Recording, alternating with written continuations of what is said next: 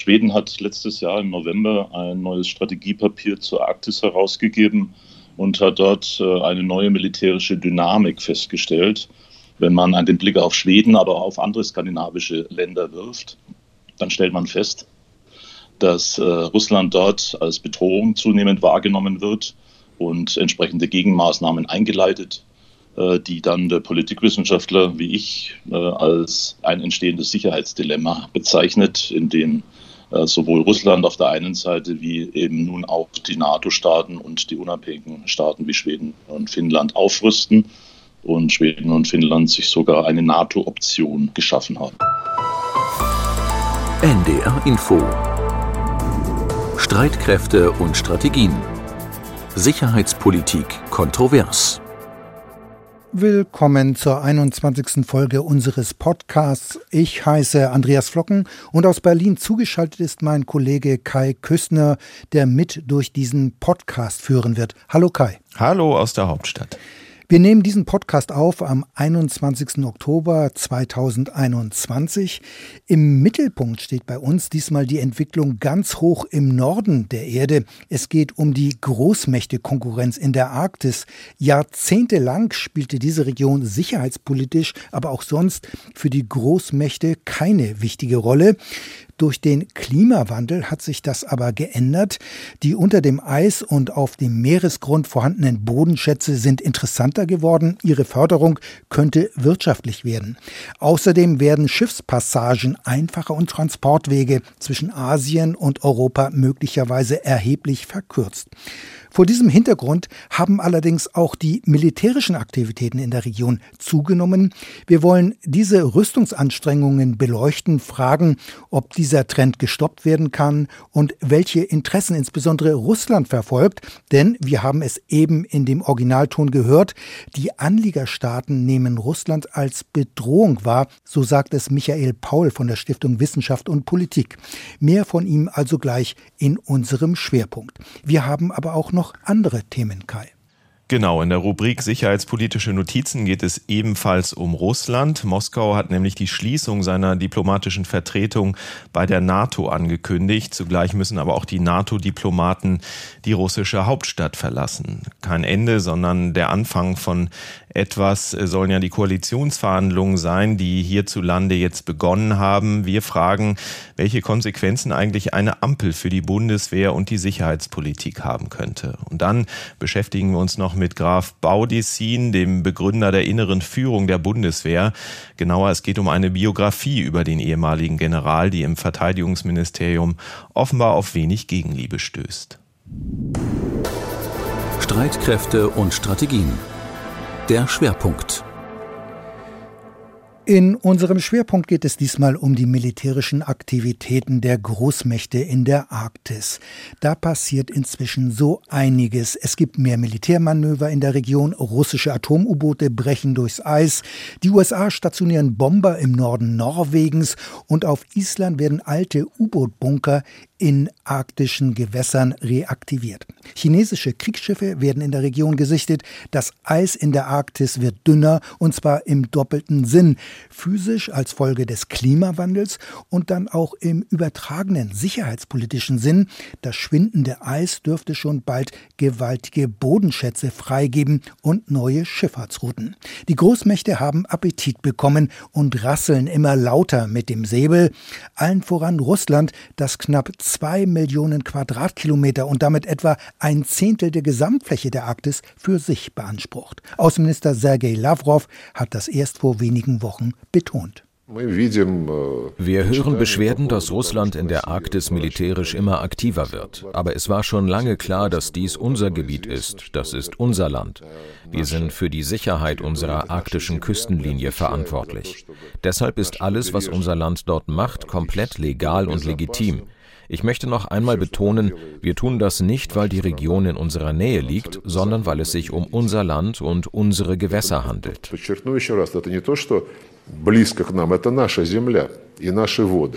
Dieser Anspruch ist allerdings umstritten. Die Besitzverhältnisse rund um den Nordpol sind ungeklärt. Auch die übrigen vier arktischen Küstenstaaten, die USA, Kanada, Dänemark mit Grönland und Norwegen, sehen Teile der Arktis als eigene Gebiete an. Damit verschärfen sich Ton und Tendenz des Konfliktes. Gibt es künftig mehr Konfrontation statt wie bisher Kooperation? Wie wichtig war und wird die Arktis für die Wirtschaft und was bedeutet der Klimawandel auch für die internationale Sicherheitspolitik. Darüber wollen wir jetzt sprechen mit unserem Kollegen Carsten Schmiester. Er hat sich mit diesen Fragen in den vergangenen Wochen intensiv beschäftigt und er war lange Korrespondent in den USA und zuletzt auch in Stockholm. Er hatte und hat die Entwicklungen in dieser Region also fest im Blick. Hallo Carsten, schön, dass du dabei bist. Hallo Andreas. Hallo Kai. Hallo. Ja, die Arktis hat ja lange im öffentlichen Bewusstsein jetzt nicht gerade eine Hauptrolle gespielt. Sie war eher Gegenstand legendärer Sagen und Geschichten von Entdeckern und Entdeckungen oder eben auch nicht. Immerhin ist ja bis heute nicht klar, wer als erster am Nordpol war. Der Amerikaner Cook, sein Landsmann Peary oder beide dann doch nicht, sondern erst 1926 der Italiener Umberto Nobile, der US-Amerikaner Lincoln Ellsworth und der Norweger Roald Amundsen, die den Pol in einem Luftschiff überflogen hatten. Amundsen hatte übrigens von 1903 bis 1906 als erster die legendäre Nordwestpassage geschafft. 30 Jahre zuvor war die Nordostpassage erstmals durchfahren worden, beides Seeverbindungen zwischen Atlantik und Pazifik und beide erst jetzt angesichts sich immer schneller und immer weiter zurückziehenden Eises so richtig interessant für die Seefahrt. Da wird es also langsam konkret und deshalb erstmal die Frage, Carsten, was ist die Arktis eigentlich genau? Was wird dazu gezählt? Das lässt sich wirklich gar nicht so eindeutig beantworten. Grundsätzlich ist die Arktis ja das Gebiet der Erde um den Nordpol herum. Zu ihr werden also die Polkappe selbst gezählt, dazu das Nordpolarmeer, das noch weitgehend vom Eis bedeckt ist, und dann sind da die nördlichen Kontinentalausläufer von Nordamerika, Asien und Europa. Natürlich geht es präziser. Ja. Die Arktis wurde in der Vergangenheit als, Zitat, die Region nördlich des Nordpolarkreises beschrieben. Also vom Nordpol herunter bis 66 Grad und 34 Minuten nördlicher Breite. Heute gibt es aber auch andere Definitionen, etwa mit Hilfe klimatischer und vegetationsgeografischer Kriterien, zum Beispiel Temperatur oder Baumgrenzen. Dann gibt es die Sozialwissenschaftler und die grenzen die Arktis über politische Regionen und über sozialökonomische Faktoren ab. Wichtig ist, dass es im Zentrum der Arktis keinen von kilometerdickem Eis bedeckten eigenen Kontinent gibt, wie das im Süden in der Antarktis der Fall ist, sondern es ist ein immer zugefrorenes Meer, der Arktische Ozean. Der ist am geografischen Nordpol gut 4200 Meter tief und das Eis ist dort etwa vier Meter dick. Vier Meter dickes Eis, aber das ändert sich. Das Eis wird ja immer dünner, oder? Absolut und zwar sehr dramatisch. Nach wissenschaftlichen Messungen ist die Durchschnittstemperatur in der Arktis zwischen Anfang der 1970er Jahre und 2019 um 3,1 Grad Celsius gestiegen. Laut Weltklimabericht hat sich die Atmosphäre des kompletten Planeten als Folge des Klimawandels seit dem vorindustriellen Zeitalter aber nur um 1,1 Grad Celsius erwärmt. Da ist die Arktis also zwei Grad vorne. In der Folge geht das Eis natürlich sehr, sehr schnell zurück. Die Gletscher auf Grönland und das Eis auf dem Meer schmelzen deutlich messbar. Zwischen 2011 und 2020 war die jährlich durchschnittliche durch Eis bedeckte Fläche im arktischen Meer so gering wie seit mindestens 1850 nicht mehr. Und im Spätsommer, das ist ja der Zeitpunkt, zu dem das arktische Eis sein jährliches Minimum erreicht, war das von Eis bedeckte Gebiet so klein wie seit mindestens 1000 Jahren nicht mehr. Kann man das denn in Zahlen konkret machen? Das kann man, um mal so ein Beispiel zu nennen, um sich die Dimension vorzustellen. Da gibt es den sechsten Weltklimabericht und da steht drin, dass alleine Grönland in den Jahren von 1992 bis 2020 rund 4.890 Milliarden Tonnen an Eis verloren hat. Dieses Eis trägt dann natürlich dazu bei, dass der Meeresspiegel ansteigt. Allein dieses geschmolzene Eis Grönlands hat dem Bericht zufolge den globalen Meeresspiegel schon um rund 13,5 Millimeter ansteigen lassen. Und das wird wohl so weitergehen. Im vergangenen Jahr, da hatte Claire Nullis Alarm geschlagen. Sie ist Sprecherin der Weltorganisation für Meteorologie. Siberia has witnessed Sibirien hat in diesem Frühling eine ungewöhnliche Hitze gehabt. Der Mai lag vielerorts 10 Grad über dem Durchschnittswert. Das hat für den wärmsten Mai seit Beginn der Aufzeichnungen gesorgt. Bestimmt für die nördliche Hemisphäre. Wir denken sogar weltweit. Das Eis schmilzt also und das hat ja gravierende Folgen. Ich erinnere mich, dass es da auch vor diesem Hintergrund ja eine Expedition eines deutschen Forschungsschiffes in die Region gegeben hat, oder? Genau, man wollte das alles endlich mal deutlich genauer als bisher überhaupt möglich untersuchen und deshalb ist die Polarstern, das ist eben das mittlerweile ja berühmte Forschungsschiff des Bremerhavener Alfred Wegener Instituts für Polar- und Meeresforschung zwischen September 2019 und Oktober 2020 ein ganzes Jahr lang in der Arktis gewesen.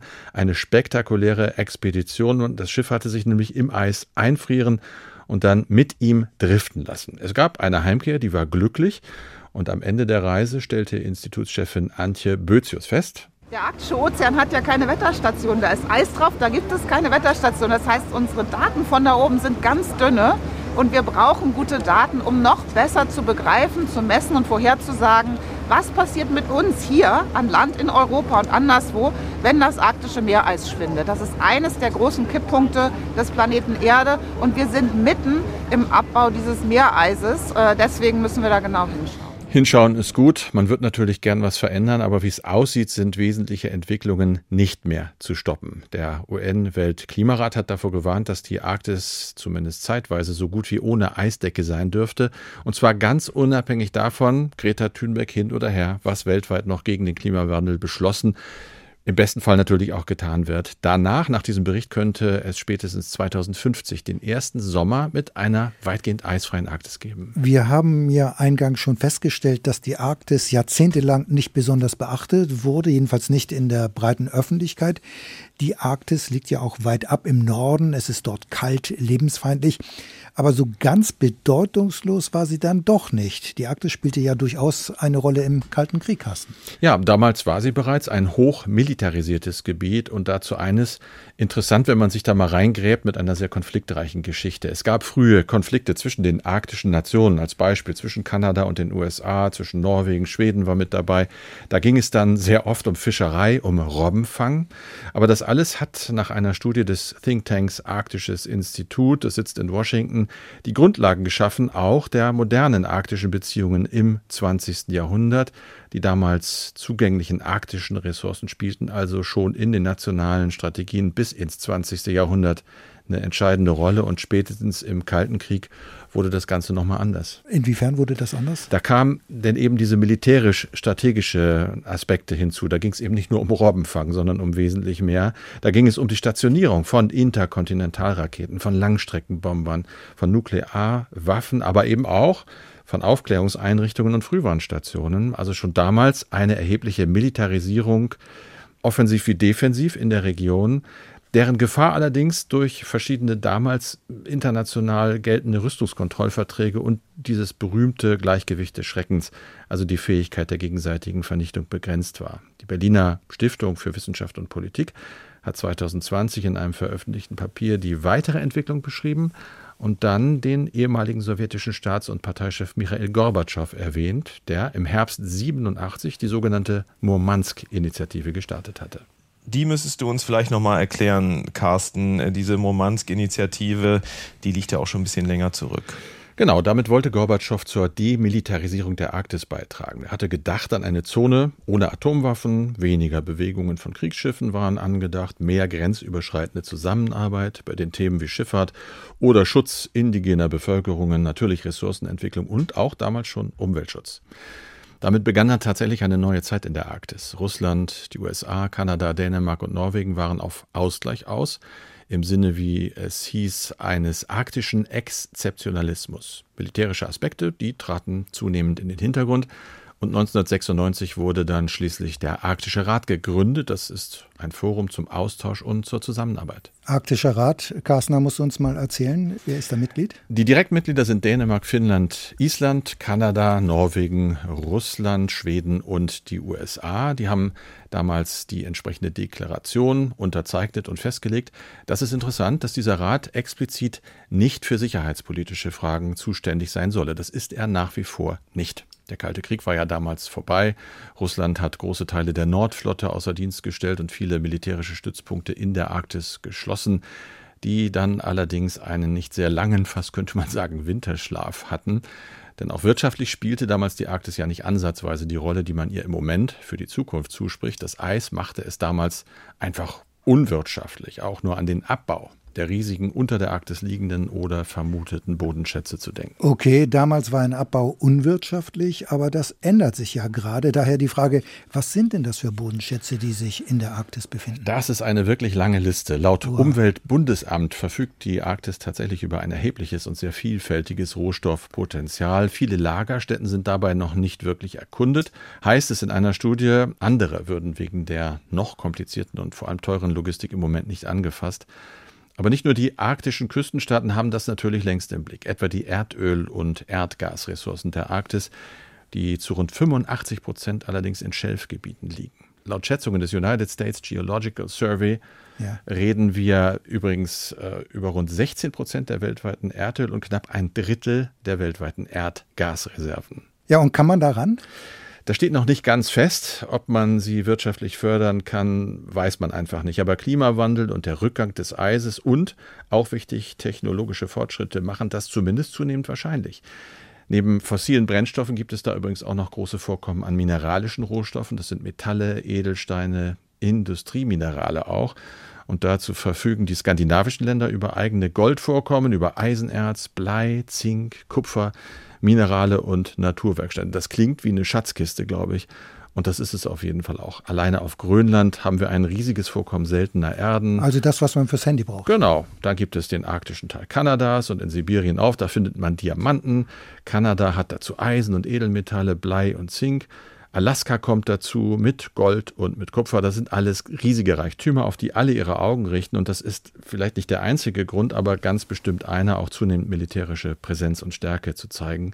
Beispiel Russland. Da haben wir das Phänomen, dass viele der bekannten großen und für Moskau interessanten Bodenschätze eigentlich auf unstrittig russischem Arktisgebiet lagern, bei allem hin und her um die ungeklärten Territorialansprüche, die kann ihnen niemand streitig machen. Aber es gibt ja auch Gebiete, die umstritten sind äh, und auf die ja die Anrainerstaaten Ansprüche anmelden. Ähm, erinnert vielleicht entfernt auch so ein bisschen an den Streit aus einem wärmeren Gefilde im Mittelmeer zwischen Griechenland und der Türkei. Aber das erklärt ja, warum die äh, militärische Präsenz so stark ist, auch in der Region. Außerdem gibt es ja offenbar auch Streit um die Schifffahrtsrouten dort. Ne? Ja, da ist halt eine Menge zu holen und eine Menge neu zu machen. Es geht um Ressourcen, die bereits gefunden worden sind oder vermutet werden, wobei es eben unklar ist, äh, wem sie gehören. Da ist der Streit am größten. Und natürlich geht es wie schon seit Urzeiten um Fischerei und dann relativ neu, aber in eisfreier Zukunft eben dann doch auch über die leichter zu befahrenen Seefahrtsrouten. Das sind eben schon angesprochen die Nordwest- und die Nordostpassage. Letztere sieht Russland anders als die USA nicht als internationale Wasserstraße an und das allein birgt schon eine ganze Menge Konfliktpotenzial. Denn vor allem diese östliche Passage ist für die Seeschifffahrt total interessant. Bisher Beispiel musste ein Frachter auf diesem klassischen Weg von Europa nach Asien Nehmen wir mal das Beispiel Rotterdam-Tokio. Durch den Suezkanal fahren und insgesamt gut 21.000 Kilometer zurücklegen. Wenn er jetzt die Nordwestpassage nehme, dann wären das nur noch etwa 16.000 Kilometer und über die östliche Route sogar nur 14.000 Kilometer. Ja, das ist doch gewaltig. Absolut. Und das spart vor allem Zeit und damit natürlich auch Geld. Und das könnte bei weiterer Erderwärmung schon in den kommenden Jahren in neun von zwölf Monaten sicher befahrbar sein, also ohne Eisgefahr.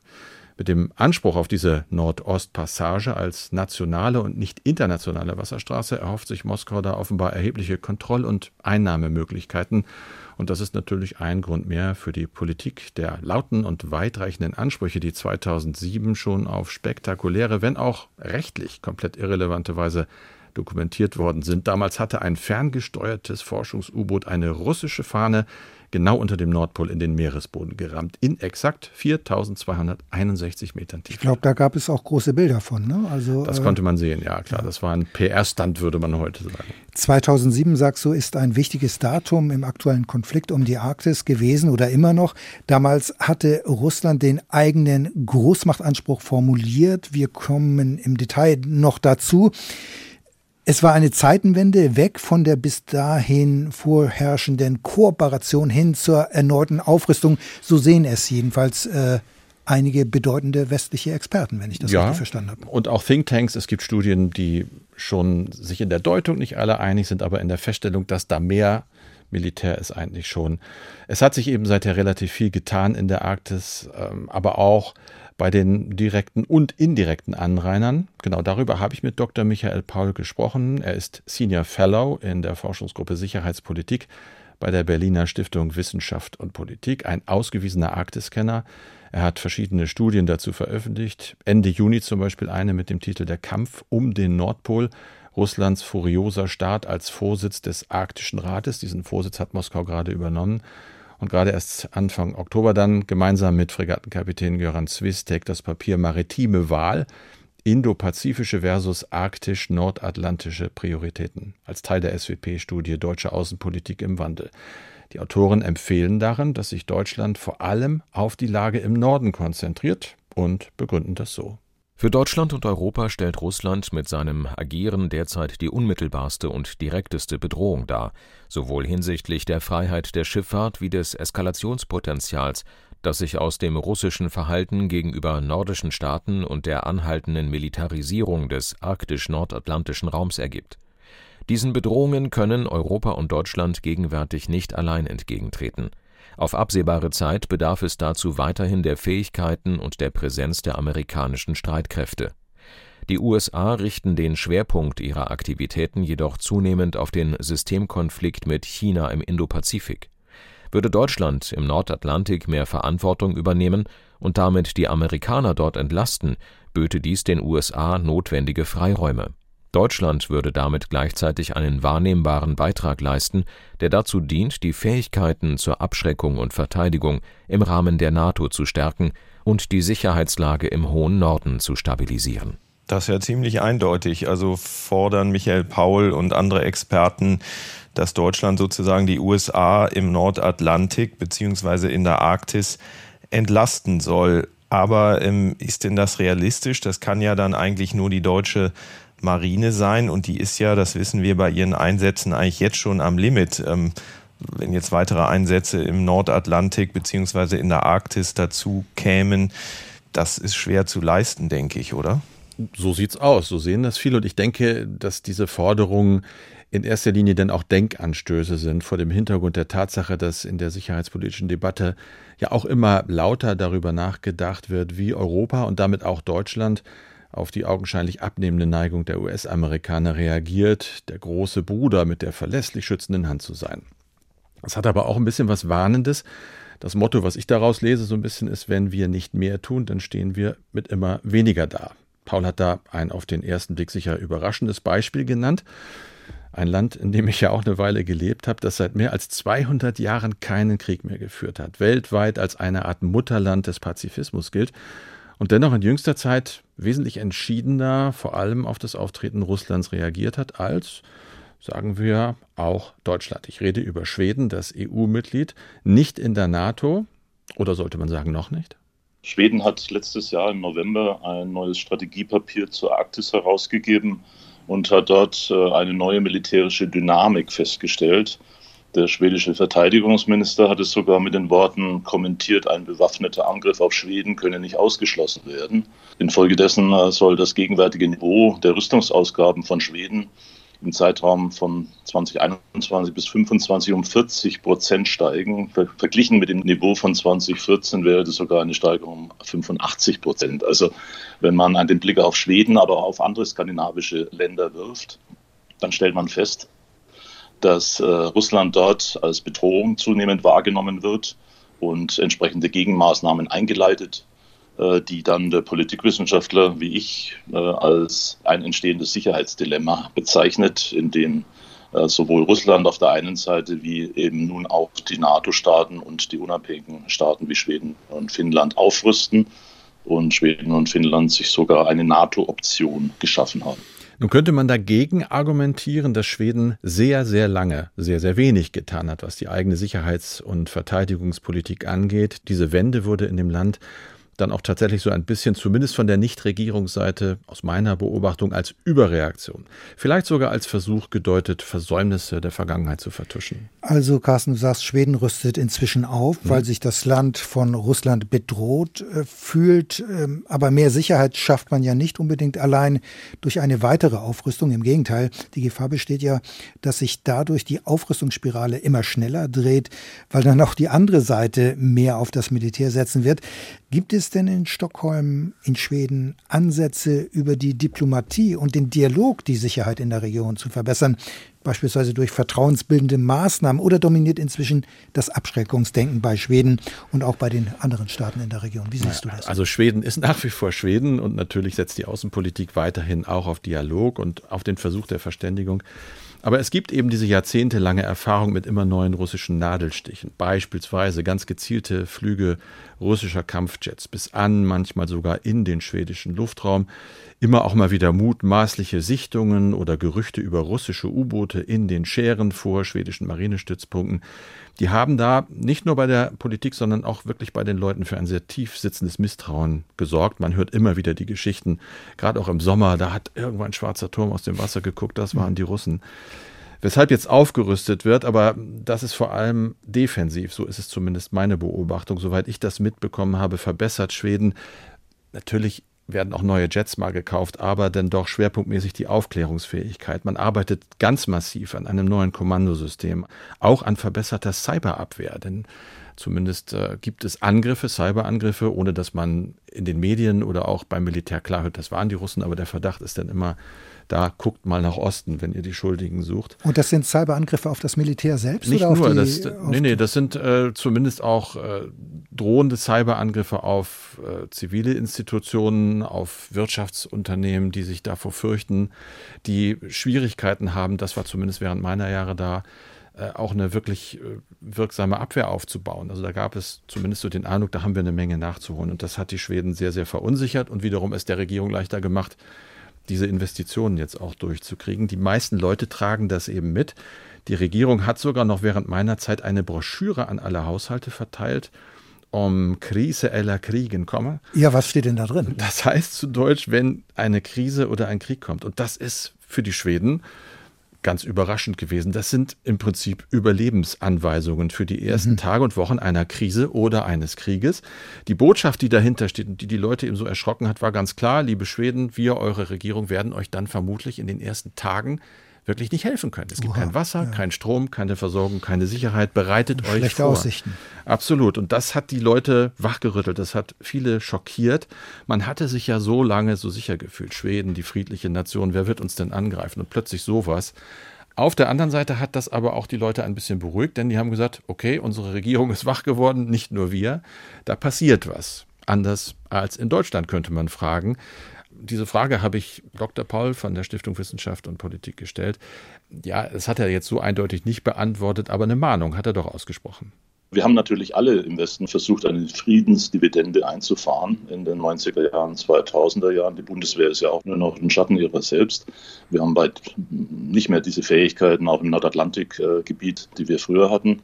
Und das macht sich natürlich äh, jetzt bemerkbar und äh, muss aufgeholt werden, wenn Abschreckung und Verteidigung im nordatlantischen arktischen Raum weiter aufrechterhalten werden soll. Das sind schlichtweg Versäumnisse der letzten Jahre und Jahrzehnte. 2007 hat Präsident Putin angekündigt, die Rückkehr Russlands als Großmacht, damals auf der Münchner Sicherheitskonferenz, und hat im selben Jahr eigentlich mit der Remilitarisierung der Arktis begonnen, mit, den, mit der Aufnahme der Langstreckenflüge und auch im folgenden Jahr mit der Wiederaufnahme der Patrouillen der russischen strategischen Unterseeboote.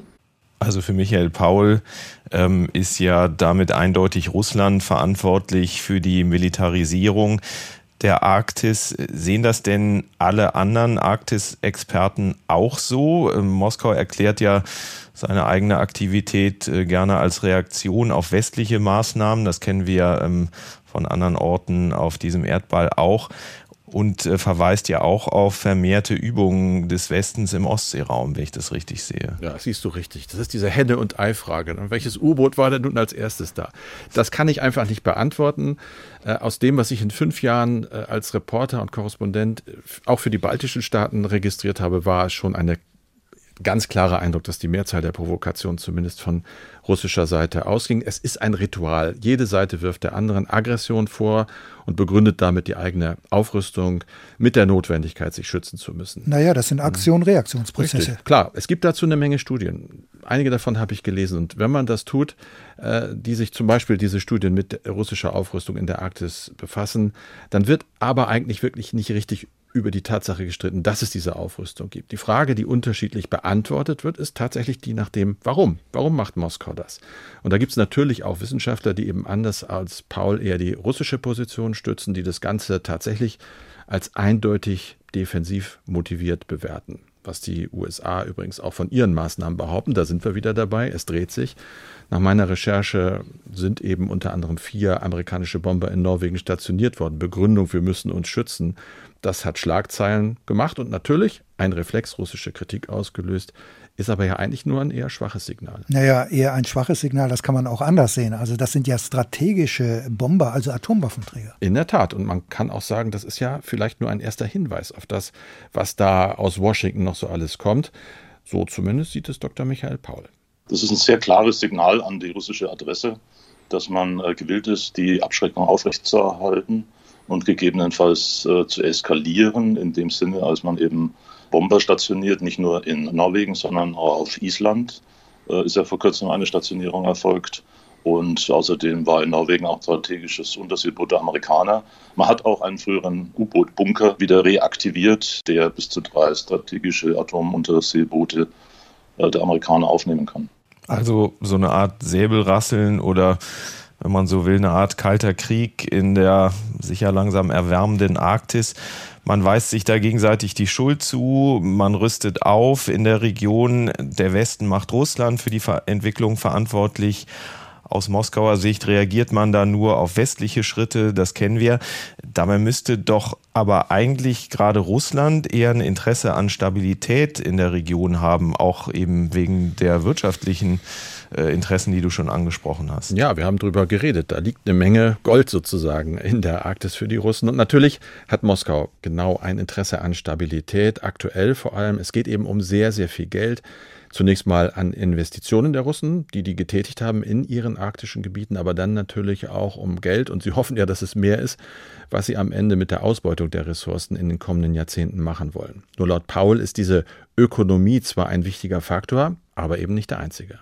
Naja, für Russland und für Putin ähm, hat die Arktis eine, oder die arktische Zone der Russischen Föderation genauer gesagt eine sehr große Bedeutung, weil dort sich äh, laut Putin praktisch alle Aspekte der nationalen Sicherheit konzentrieren, militärisch, politisch, wirtschaftlich, technologisch, aber auch bezogen auf Umwelt und Ressourcen.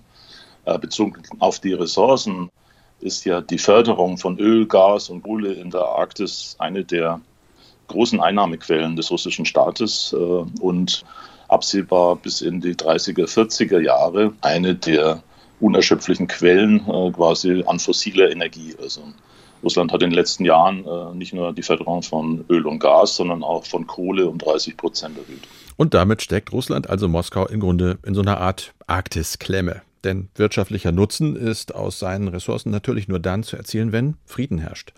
Ich habe Michael Paul deshalb gefragt, ob das nicht ein großes Dilemma ist, in das sich Russland da hinein manövriert hat. Man droht auf der einen Seite, man eskaliert militärisch, ist aber angewiesen auf Handelspartner, die man zugleich immer mehr militärisch bedroht. Völlig richtig. Auf der einen Seite ist äh, Russland auf Stabilität angewiesen, also Ressourcen. Die Investitionen in der russischen Arktis lohnen sich nur, wenn sie zu einer langfristigen Nutzung der Ressourcen führen. Die Investitionszeiträume, auch die Förderzeiträume in der russischen Arktis sind extrem lang, bis über 20 Jahre. Also bis sie erstmal dann Gewinne einfahren, dauert es sehr lange. Also sie brauchen Stabilität.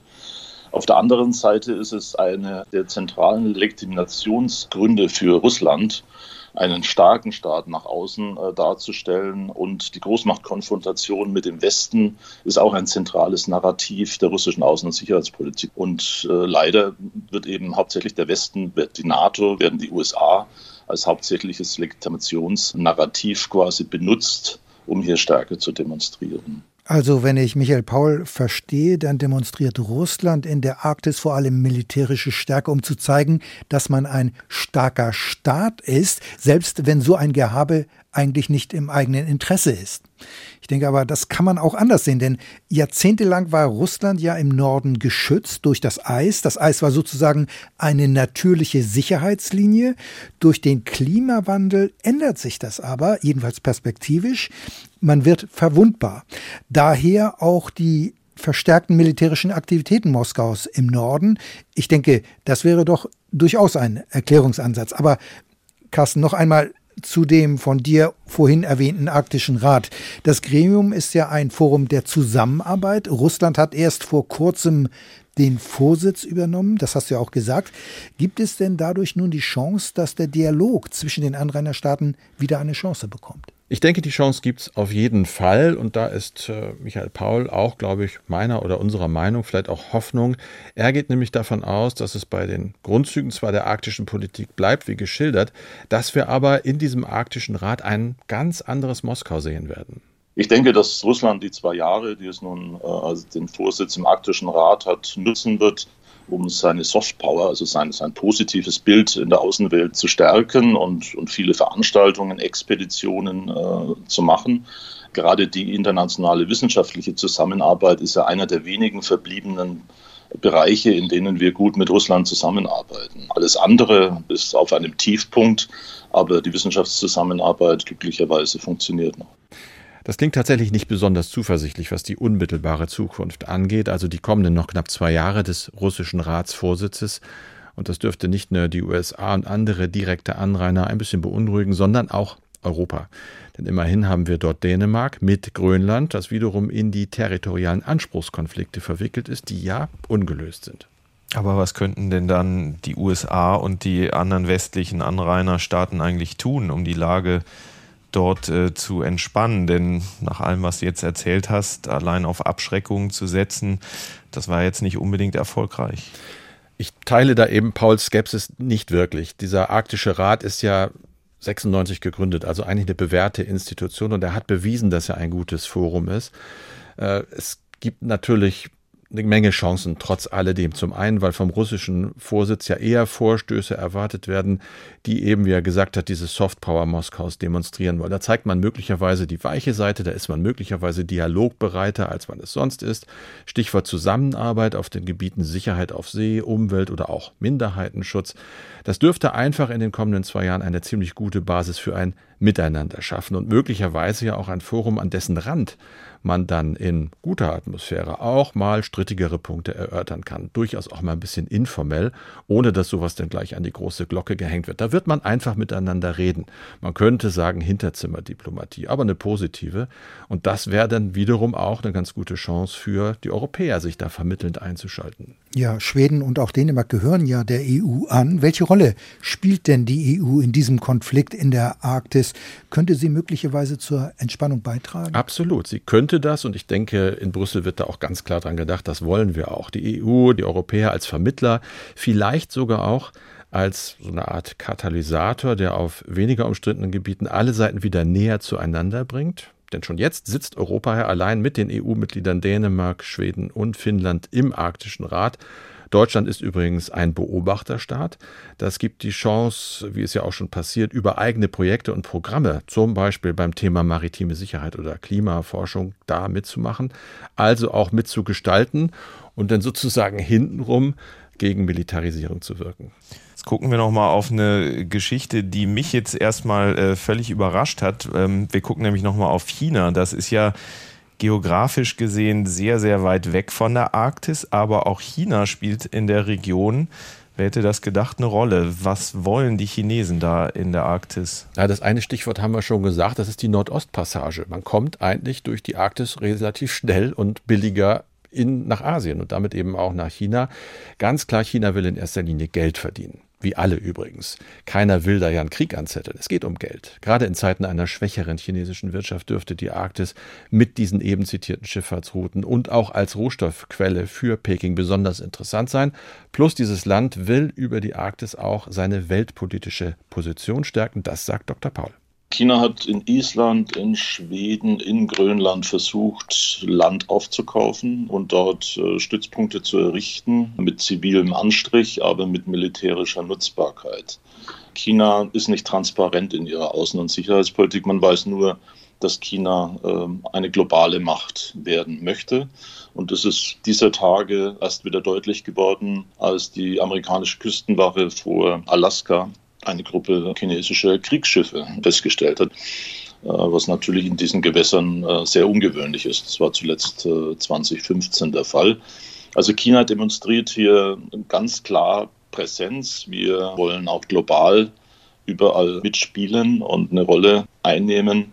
Und es ist im Arktischen Rat hat es die klare Absicht, auch eine stärkere Rolle wahrzunehmen und dort nicht nur die nördliche Seeroute stärker zu nutzen, sondern äh, auch im Rahmen der Belt and Road, also der sogenannten Seidenstraßeninitiative, die Arktis mit einzubinden als sogenannte polare Seidenstraße.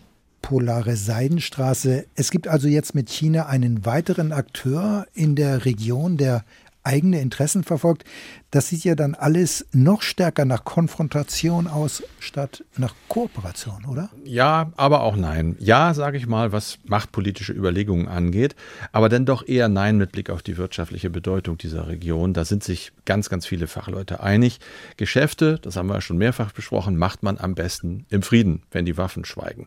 Ein ernstes Interesse an irgendwelchen heißen Konfrontationen hat nun mal niemand, die Chinesen auch nicht aber die Aufrüstung ist ja trotzdem unbestritten. Insofern ist eine anhaltende Konfliktdynamik vorhanden.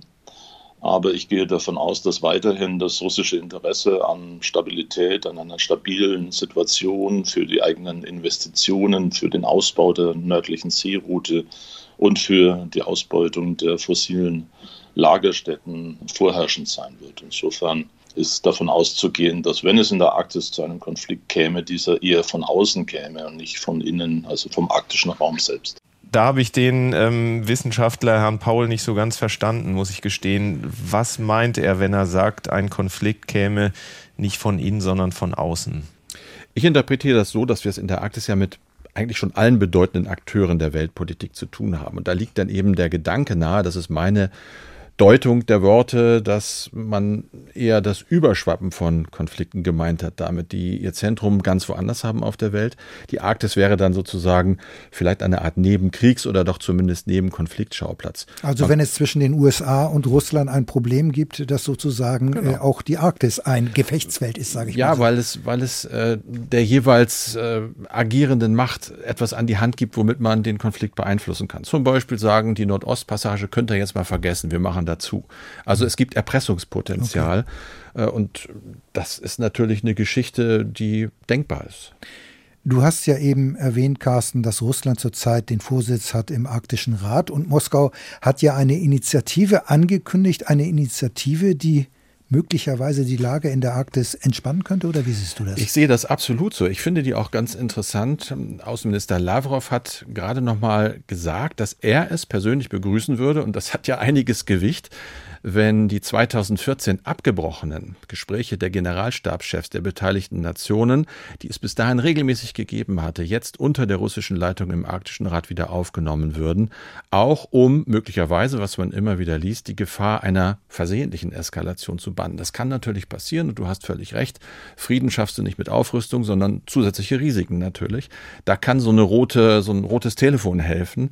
Für den Wissenschaftler Paul ist das übrigens auch ein gutes Zeichen. Allerdings und dann kam er wieder mit der kalten Dusche. Der hat auch ganz klar gemacht, dass es vielleicht ein gutes Zeichen ist, das allerdings in aus seiner Sicht schlechten Zeiten kommt. Völlig richtig, ja. Also ich bin ein, ein großer Befürworter äh, von Dialog, äh, bin selbst äh, verantwortlich gewesen für fast 20 Jahre Streitkräftedialog mit Russland und bin aber auch ein Gegner des Dialogs als Zweck an sich. Wir müssen, wenn wir den Dialog mit Russland suchen, klare Verhandlungsbasis haben. Wir, wollen, wir müssen konkrete Ziele erreichen wollen. Und dazu muss auch im Westen erstmal äh, eine gewisse Verhandlungsgrundlage basieren. Russland selbst ist an der Wiederaufnahme der Gespräche interessiert. Lavrov selbst hat dies beim letzten Arktischen Rat in Reykjavik genannt als Ziel. Aber auch hier muss man vorsichtig sein, dass man nicht unversehens quasi eine Normalisierung der Beziehungen in unnormalen Zeiten steuert. Also der anhaltende Krieg in der Ostukraine, der von Russland maßgeblich betrieben wird, und die Annexion der Krim sind ja nicht ungeschehen zu machen. Insofern muss man bei einer Wiederaufnahme des Dialogs über militärische Sicherheit klare Rahmenbedingungen äh, setzen. Erst wenn diese erfüllt sind, kann man tatsächlich wieder zum Dialog übergehen und zu einer gewissen Normalisierung zurückfinden. Ich verstehe den SWP-Mann Michael Paul so, dass äh, alles mit allem zusammenhängt, dass alle Konflikte miteinander verknüpft sind, solange es keine Lösung für die Ostukraine gibt und äh, solange selbst die Krim-Annexion nicht rückgängig gemacht wird, kann es auch in der Arktis eigentlich keinen echten Dialog geben. Solange wird es bei dieser Militarisierung bleiben. Sehen das denn andere Experten genauso wie Herr Paul? Also er ist da ganz sicherlich besonders konsequent. Man könnte auch sagen, kompromisslos. Es gibt aber auch andere Herangehensweisen, die denkbar sind. Wenn ich mir allerdings überlege, dass Wolfgang Ischinger, also der Chef der Münchner Sicherheitskonferenz, gerade erst in einem Radiointerview erklärt hat, dass man nicht mehr selbstverständlich davon ausgehen könne, beispielsweise, dass Russland sich zum strategischen Partner entwickle oder China durch den Handel westlicher werde, ja, dann sehe ich da schon zumindest eine gewisse anhaltende Ernüchterung, auch was Erwartungen an den Dialog mit Moskau angeht. Vermutlich wird und ich sag mal, muss es aber trotzdem beim Versuch bleiben, die Dinge natürlich erstmal diplomatisch anzugehen, aber eben ohne ernsthafte Aussicht, Beispiel Krim oder Ukraine, sie alleine auf diesem Weg in eine andere Richtung zu lenken. Da wird es immer eine mehrspurige Strategie geben müssen. Zuckerbrot, ein bisschen Peitsche, sage ich mal. Also die, die NATO-Strategie. Ja, klar. Also das ist, äh, denke ich, auch relativ logisch und Common Sense, auch wenn Paul das in seiner ja eben sehr konsequenten Auslegung so nicht sagt. Aber zumindest ist das meine Hoffnung, dass es auf diese Art und Weise, weil die Arktis dann aber eben doch nicht das Zentrum dieses Großmachtkonfliktes ist, das haben wir ja besprochen, doch eine Chance gibt, dass zumindest dieses Gebiet trotz verstärkter Militärpräsenz weiterhin, wie es so schön heißt, eine Low-Tension-Zone bleibt. Also ein Gebiet nicht ganz ohne, aber dann eben doch weiterhin mit geringen Spannungen. Danke für deine Recherche, Carsten Schmiester, mehrere Jahre ARD-Hörfunkkorrespondent für Skandinavien und die nordischen Länder. Anmerkungen und Reaktionen von euch, von Ihnen sind herzlich willkommen und gewünscht. Das gilt natürlich auch für den kompletten Podcast. Sicherheitspolitische Notizen. Eben haben wir bereits gehört, dass in der Arktis die Zeichen nicht unbedingt auf Kooperation stehen. Russland ist ja auch für die NATO schon seit längerem kein wirklicher Partner mehr. In dieser Woche ist jetzt ein weiterer Schritt erfolgt, der deutlich macht, wie schlecht das Verhältnis zwischen der Allianz und Moskau mittlerweile ist. Der russische Außenminister Lavrov hat angekündigt, die diplomatische Vertretung bei der NATO werde am 1. November komplett geschlossen und auch die Mitarbeiter des NATO-Büros in Moskau müssen dann ihre Koffer packen. Andreas, die angekündigte Maßnahme, kommt die eigentlich überraschend aus deiner Sicht oder war dieser Schritt ähm, erwartbar? Ja, erstmal muss man sehen, dass der Ton zwischen NATO und Moskau ja in letzter Zeit immer rauer geworden ist. Anfang des Monats hatte die Allianz acht Mitarbeiter der russischen Vertretung bei der NATO zu unerwünschten Personen erklärt, weil es sich um Mitarbeiter des Geheimdienstes handeln soll. Außerdem wurde der Gesamtumfang der russischen Vertretung auf maximal zehn Personen begrenzt und damit halbiert. Die russische Regierung hat nun auf die NATO-Maßnahme reagiert, allerdings etwas anders, als der eine oder andere vielleicht erwartet hatte. Der Kreml hat nicht wie eigentlich üblich mit den gleichen Maßnahmen geantwortet, also symmetrisch. Moskau hat stattdessen gleich die ganze Vertretung geschlossen. Das ist natürlich schon ein schwerer Schlag und ein heftiges Signal.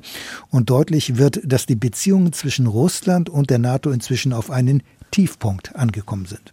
Also eine Art asymmetrische Reaktion Moskaus, könnte man fast sagen.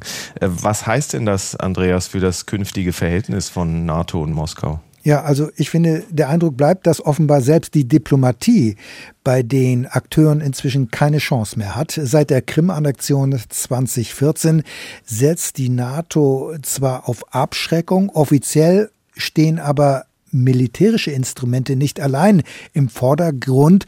Offiziell heißt ja der Ansatz Abschreckung und Dialog.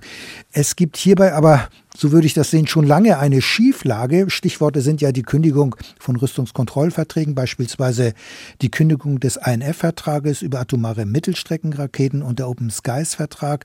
Beide Initiativen gingen jeweils von den USA aus, genauer von Trump. Und diese Schieflage, die wird sich jetzt noch weiter verstärken.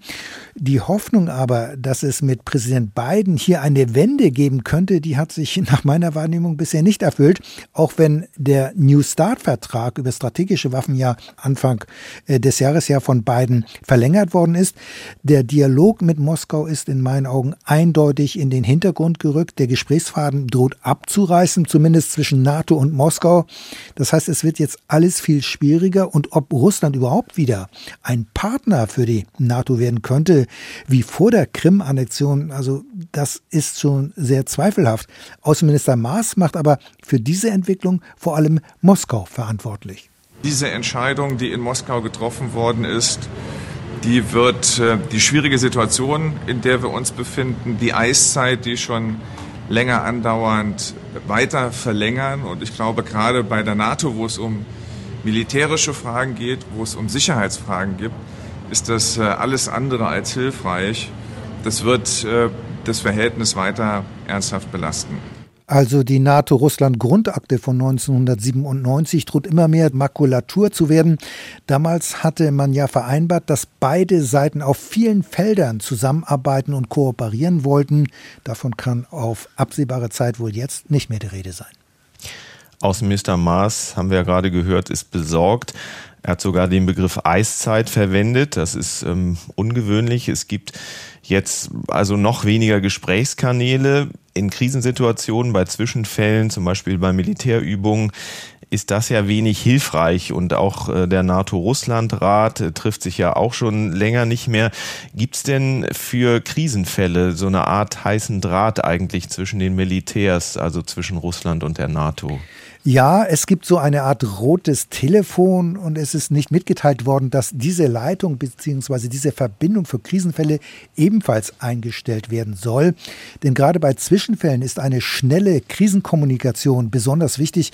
Schließlich hat ja keine Seite ein Interesse an einer Eskalation. Möglicherweise Missverständnisse bei Militärübungen sollen ja auf diese Weise äh, verhindert werden. Und es ist, glaube ich, ja auch mal hilfreich gewesen, so einen direkten Kontakt zu haben äh, in Syrien ähm, damals, dass es da eben nicht zu zu einer Eskalation zwischen äh, den USA und Russland kommt, wenn ich mich recht erinnere. In der Tat, weil dort in dem Luftraum ja amerikanische und russische Flugzeuge geflogen genau. sind. Da war das ja besonders gefährlich.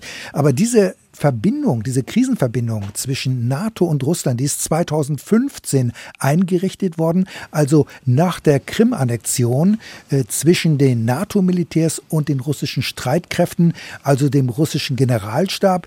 Also der NATO-Oberbefehlshaber oder auch der Vorsitzende des NATO-Militärausschusses können diese Verbindung nutzen, ohne eine Rücksprache zu halten mit den anderen Allianzmitgliedern. Allerdings, wie oft diese Verbindung bisher genutzt worden ist, das ist nicht bekannt. Das wird auch wahrscheinlich nie bekannt werden. Vermutlich nicht, weil das in der Tat vermutlich geheim ist.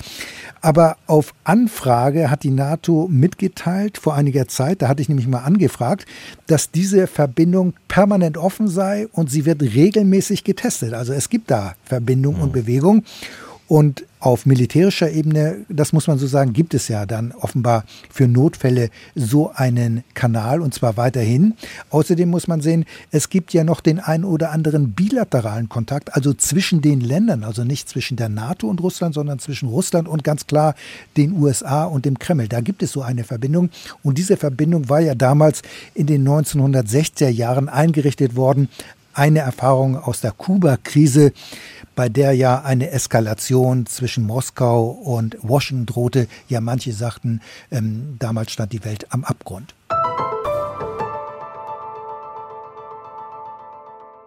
In unserer letzten Streitkräfte- und Strategien-Folge hatten wir einmal die Stolperfallen auf dem Weg zu einer Ampelkoalition herausgearbeitet, die auf dem Gebiet der Außen- und Sicherheitspolitik da alle noch lauern. Nun haben mittlerweile die Koalitionsverhandlungen offiziell begonnen. Die Grundlage liefert das Papier, das die Sondierer von SPD, Grüne und FDP erarbeitet hatten. Kai, du hast das Papier genau gelesen und dazu noch ein paar Gespräche geführt. Sehen wir denn jetzt schon etwas klarer, wohin die Reise geht mit der Ampelkoalition? Also ich fand erstmal auffällig, wie detailverliebt das zwölf Seiten Papier an mancher Stelle schon ist. Also wenn man sich zum Beispiel die Festlegung auf den 12 Euro Mindestlohn, auf äh, eben keine Steuererhöhung, auf ein Weiter so bei der Rente und so weiter anschaut und dann im Gegensatz dazu das Kapitel 10, also das zur Außen- und Sicherheitspolitik liest und dann am Ende eigentlich so gut wie alle Fragen offen sind. Äh, wenn man mal davon absieht, dass ähm, eindeutig zum Thema Afghanistan äh, die Evakuierungsmission vom Flughafen Kabul in einem parlamentarischen Untersuchungsausschuss aufgearbeitet werden soll und dieser Gesamteinsatz in Afghanistan, also die gesamten 20 Jahre von einer Enquete-Kommission ausgewertet werden sollen. Also ähm, ein etwas schwächeres Werkzeug, wie wir wissen, diese Enquete-Kommission als ein Untersuchungsausschuss. Das heißt, da hat sich die SPD durchgesetzt. Dann gibt's noch den deutlichen Hinweis, dass sich die Ampel eine restriktivere Rüstungspolitik, wie es in dem Papier heißt, wünscht. Man dafür, wie es im Text heißt, verbindliche Regeln möchte.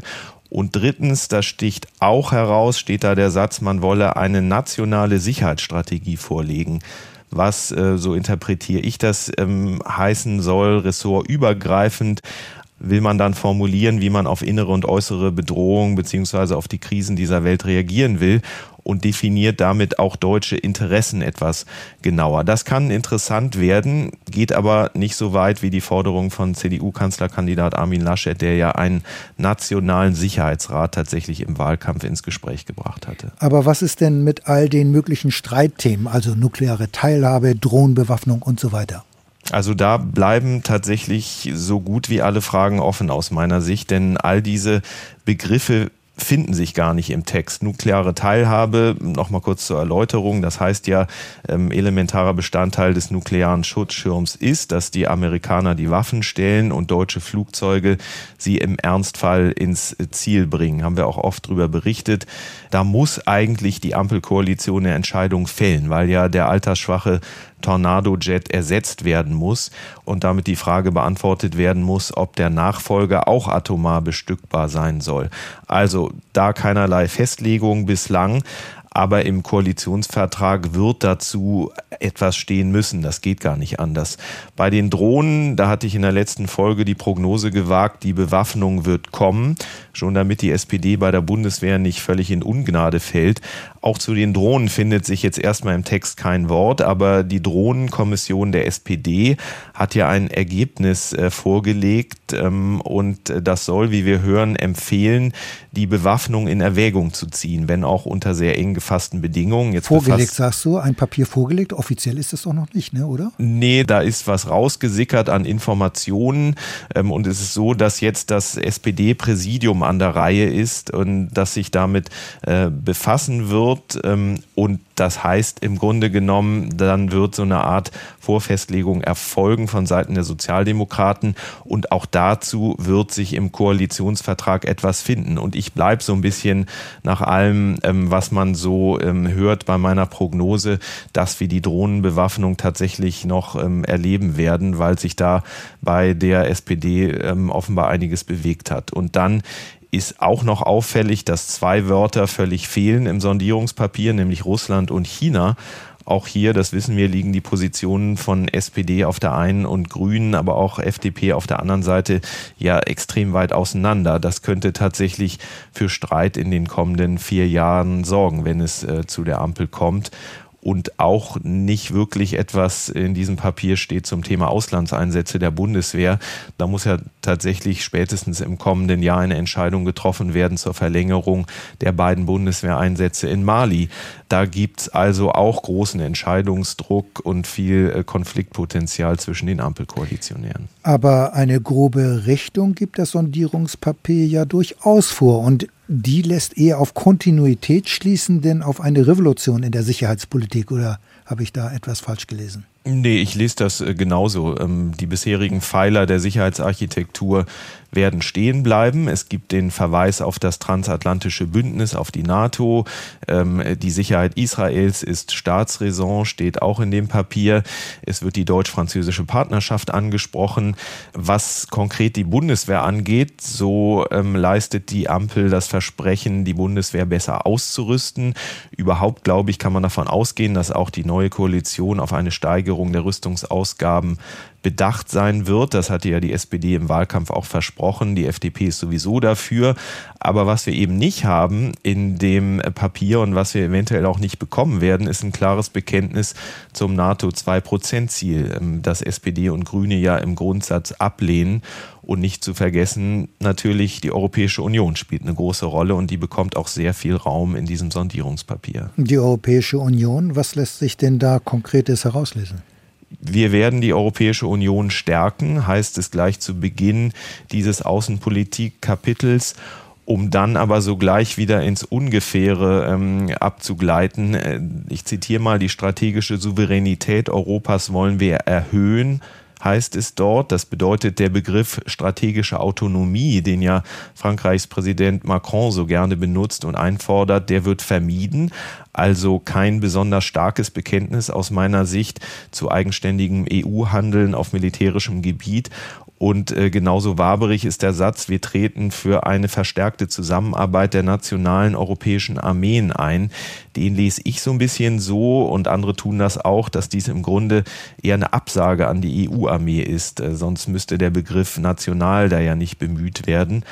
Dann gibt es noch eine indirekte Warnung an die Adresse Polens und Ungarns, denn da steht, man wolle die EU handlungsfähiger und demokratischer machen, man wolle ihre Werte und ihre Rechtsstaatlichkeit nach innen wie außen schützen.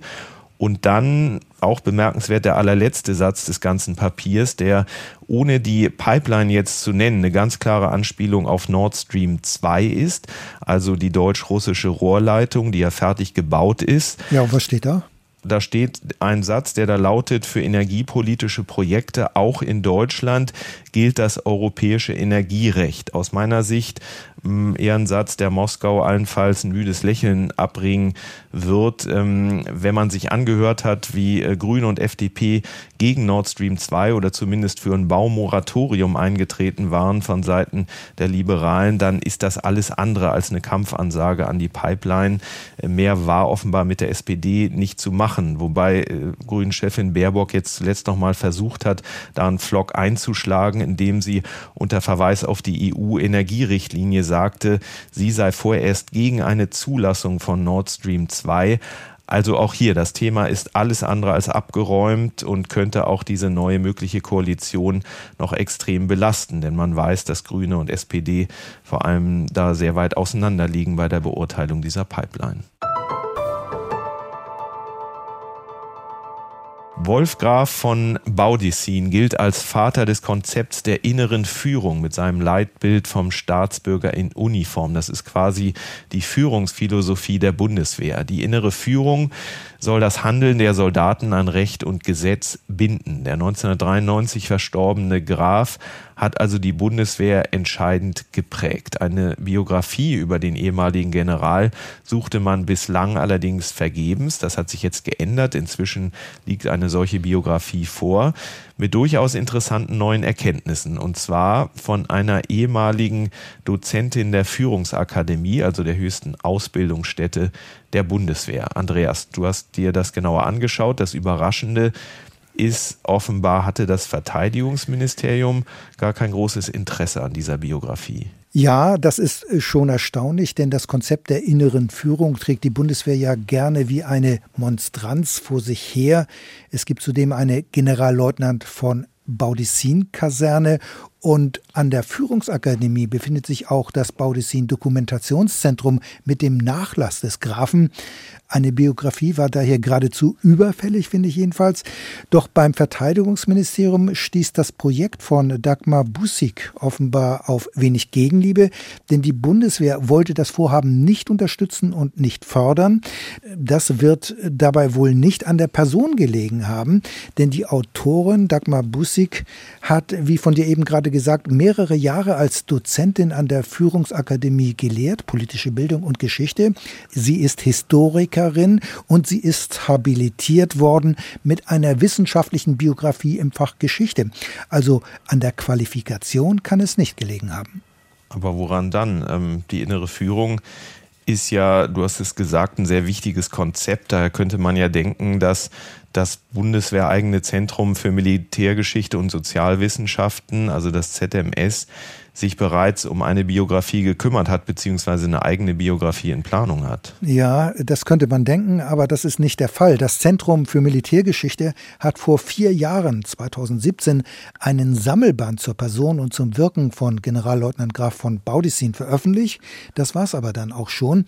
Weitere Publikationen oder eine eigene Biografie sind nicht geplant. Ich denke aber, es gibt durchaus einen Bedarf. Die Autorin und Historikerin Dagmar Bussig war daher nicht nur enttäuscht, sondern entsetzt, äh, wie sie selbst sagt, als das Biografieprojekt zurückgewiesen worden ist, ohne zu sagen, warum. Ich habe niemals eine schriftliche Begründung gesehen für diese Absage aus dem BMVG. Mir ist mündlich über Dritte zugetragen worden. So kann ich das nur sagen. Das Thema besitze keine entsprechende Relevanz für die Bundeswehr. Keine Relevanz. Das waren die Worte, die ich, wie gesagt, ich habe es nie schriftlich gehabt. Deshalb kann ich nur sagen über Dritte. Wenn das so ist, dann muss man das nicht weiter kommentieren. Finde ich, das spricht dann für sich. Aber das ist nicht vorstellbar. Natürlich hat die innere Führung weiterhin eine Relevanz für die Bundeswehr, aber es bleibt rätselhaft, warum das Verteidigungsministerium von einer Baudissin-Biografie offenbar nichts wissen will. Aber was sagt das Ministerium denn dann? Also warum ist man dagegen diese Baudissin-Biografie? Ja, ich habe natürlich beim Verteidigungsministerium schriftlich angefragt. Das Ministerium selbst hat aber nicht geantwortet. Es hat die Anfrage einfach an das Zentrum für Militärgeschichte und Sozialwissenschaften weitergeleitet. Und zu der Frage, ob es richtig sei, dass die Bundeswehr es abgelehnt habe, eine Biografie zu fördern oder zu unterstützen, zu dieser Frage teilte die Pressestelle lapidar mit, dem Zentrum für Militärgeschichte lägen dazu keine Kenntnisse vor. Forschungen lägen aber grundsätzlich im Interesse der Bundeswehr. Also eine klare Antwort ist in dieser Sache von der Bundeswehr nicht zu bekommen. Hört sich nicht so an. Nee. nee, es gibt weder eine Bestätigung noch ein Dementi. Mein Eindruck, man will sich hierzu einfach nicht äußern. Vielleicht hatte man doch Vorbehalte gegen die Autorin, will das aber nicht sagen, denn die habilitierte Historikerin ist fachlich hochqualifiziert. Und das hat sie mit der Vorlage der Biografie auch klar gezeigt, denn sie hat auch neue Erkenntnisse zutage gefördert. Also die Bundeswehr hat sich äh, geziert, kann man sagen. Es ist ja dann doch eine Biografie über Graf äh, Baudissin veröffentlicht worden wenn auch dann eben ohne Unterstützung des Verteidigungsministeriums. Die Autorin hat letztlich dann von anderer Stelle Förderung erfahren. Ja, Wolf Graf Baudissin hat ja nach seiner Zeit bei der Bundeswehr eine zweite Karriere gestartet als Konfliktforscher. Baudissin wurde 1971 Gründungsdirektor des Hamburger Instituts für Friedensforschung und Sicherheitspolitik, kurz IFSH. Dieses Institut ist in diesem Jahr 50 Jahre alt geworden und in unserem Podcast Nummer 12 im Juni haben wir ja auch darüber berichtet, die Institutsgründung war Anlass, sich mit dem Stand der Friedensforschung auseinanderzusetzen. Anders als das Verteidigungsministerium hat die Institutsleitung das Biografieprojekt ausdrücklich begrüßt. Es hat die Biografie über ihren Gründungsdirektor also unterstützt und am 27. Oktober wird das rund 150 Seiten umfassende Buch offiziell vorgestellt auf einer gemeinsamen Veranstaltung der Bundeskanzler Helmut Schmidt Stiftung und des Hamburger Instituts für Friedensforschung und Sicherheitspolitik. Die Veranstaltung wird übrigens als Livestream im Internet übertragen. Dann lass uns doch aber zum Schluss doch nochmal über den Inhalt der Biografie reden. Du hast vorhin von neuen und interessanten Erkenntnissen gesprochen. Was ist denn überraschend und neu daran? Also die Autorin Dagmar Bussig sagt, dass die Frau von Graf Baudissin bei der Entwicklung des Konzeptes der inneren Führung eine aktive Rolle gespielt hat. Dazu muss man wissen, Dagmar Baudissin war Künstlerin, Bildhauerin und sie hat keinen militärischen Hintergrund. Und die Autorin sagt, die Gräfin habe die Texte ihres Mannes nicht nur redigiert, sondern sie habe selbst aktiv eingegriffen. Das ist echt interessant. Das ist eine steile These in der Tat, ja. aber die Biografin verteidigt sie. Tatsächlich habe ich im Nachlass Baudissins äh, zwei Privatbriefe entdeckt, die seine Frau ihm Mitte 1955 geschrieben hat. Er befand sich zu diesem Zeitpunkt auf einer Dienstreise in den USA und äh, sie saß zu Hause in Oberkassel bei Bonn in intensiver Arbeit am Leitbild des Soldaten, also einem Schlüsseldokument sozusagen der inneren Führung. Sie hat es geschrieben. Sie hat Quellenforschung betrieben. Die Idee kam von ihm, das ist ganz eindeutig so, aber aus den Briefen geht hervor, dass sie es nicht redigiert oder lektoriert, sondern geschrieben hat, auf Basis seiner Gedanken und Entwürfe, aber als eigenständigen Text. Die Autorin Dagmar Bussig weist darauf hin, dass das Ehepaar Baudissin sich immer sehr eng ausgetauscht habe und dass die Gräfin ihren Beruf als Bildhauerin zunächst zurückgestuft hatte, um ihren Mann so besser unterstützen zu können. Dann gibt es noch einen anderen Aspekt und der betrifft ein Treffen Baudissins mit Hitler, wonach sich ja der spätere Begründer der inneren Führung durchaus positiv über diese Begegnung geäußert hat, wenn ich das richtig verstanden habe. Ja, Graf Baudissin hat Hitler während seiner Generalstabsausbildung in Berlin Ende der 1930er Jahre getroffen. Und es war nicht nur ein kurzes Mittagessen, wie bisher kolportiert worden ist, aber hören wir die Baudissin-Biografin selbst. Baudissin hat im hohen Alter 1991 nochmal ein Interview gegeben, und zwar dem Grafen Neihaus. Das war das letzte Interview seines Lebens. Und das Transkript dieses Interviews befindet sich in seinem Nachlass. Es ist eindeutig ein echtes Manuskript, also ein, ein echtes Dokument. Es ist nämlich mhm. von Dagmar Baudissin handschriftlich redigiert worden. Darin äußert sich Baudissin sehr umfangreich zu diesem Treffen mit Hitler. Es war nicht nur ein Mittagessen, sondern es war anschließend ein etwa einstündiges Gespräch. Und ja, er erinnerte sich an einen angenehmen Gesprächspartner, mit ähm, hoher Detailkenntnis, wie er noch äh, hinzufügte. Ob man das verwunderlich finden muss, ich weiß es gar nicht so sehr. Also ich finde es mutig, das im Rückblick nicht zu verleugnen. Und ein anderer Aspekt ist die Gefangennahme von Graf Baudissin als Angehöriger des Afrikakorps von Erwin Rommel 1941. Sie erfolgte unter sehr merkwürdigen Umständen. Aber ich denke, das wäre zu lang, darauf hier einzugehen.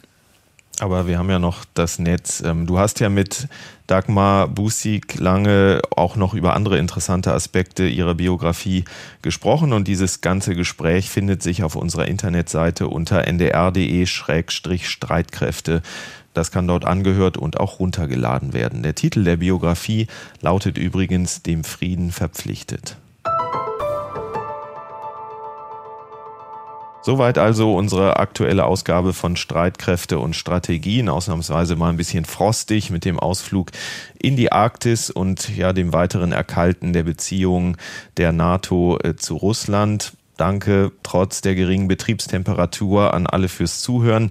Wenn es irgendetwas gab oder gibt, was Ihnen und euch besonders gefiel oder besonders missfiel, wenn es Themenvorschläge gibt, was wir unbedingt mal in der Sendung aufgreifen sollten, dann freuen wir uns über Vorschläge. Ich bin dafür auf Twitter zu erreichen unter @küstnerk, ansonsten auch per Mail an streitkräfte@ndr.de oder über das Feedback-Formular auf unserer Homepage unter ndr.de-streitkräfte. Wer mehr zu unseren Themen erfahren will, kann gerne auf unsere Homepage oder in die Shownotes schauen. Da haben wir jede Menge Links zu den Themen gesammelt. Auf der Homepage kann man zudem unseren Newsletter abonnieren. Und der nächste Streitkräfte- und Strategien-Podcast wird online gehen am 5. November, Andreas. Mit einem Schwerpunktthema, was wir eigentlich beide schon ganz gut kennen. Ja, wir wollen uns nämlich mit den Folgen des Afghanistan-Einsatzes beschäftigen und wir wollen fragen nach der Zukunft des sogenannten Ertüchtigungsansatzes. Das heißt, Bundeswehr und andere Militärs bilden Streitkräfte aus, um Krisenregionen zu stabilisieren. In Afghanistan hat das ja nun nicht funktioniert. Und die Frage ist, was zum Beispiel in Mali künftig anders werden muss oder ob so ein Ansatz letztlich überhaupt etwas bringt. Da bin ich auch persönlich sehr gespannt. Das war es jedenfalls in dieser Folge. Tschüss sagen Kai Küstner und Andreas Flocken. NDR Info Streitkräfte und Strategien. Der NDR Info Podcast zur Sicherheitspolitik.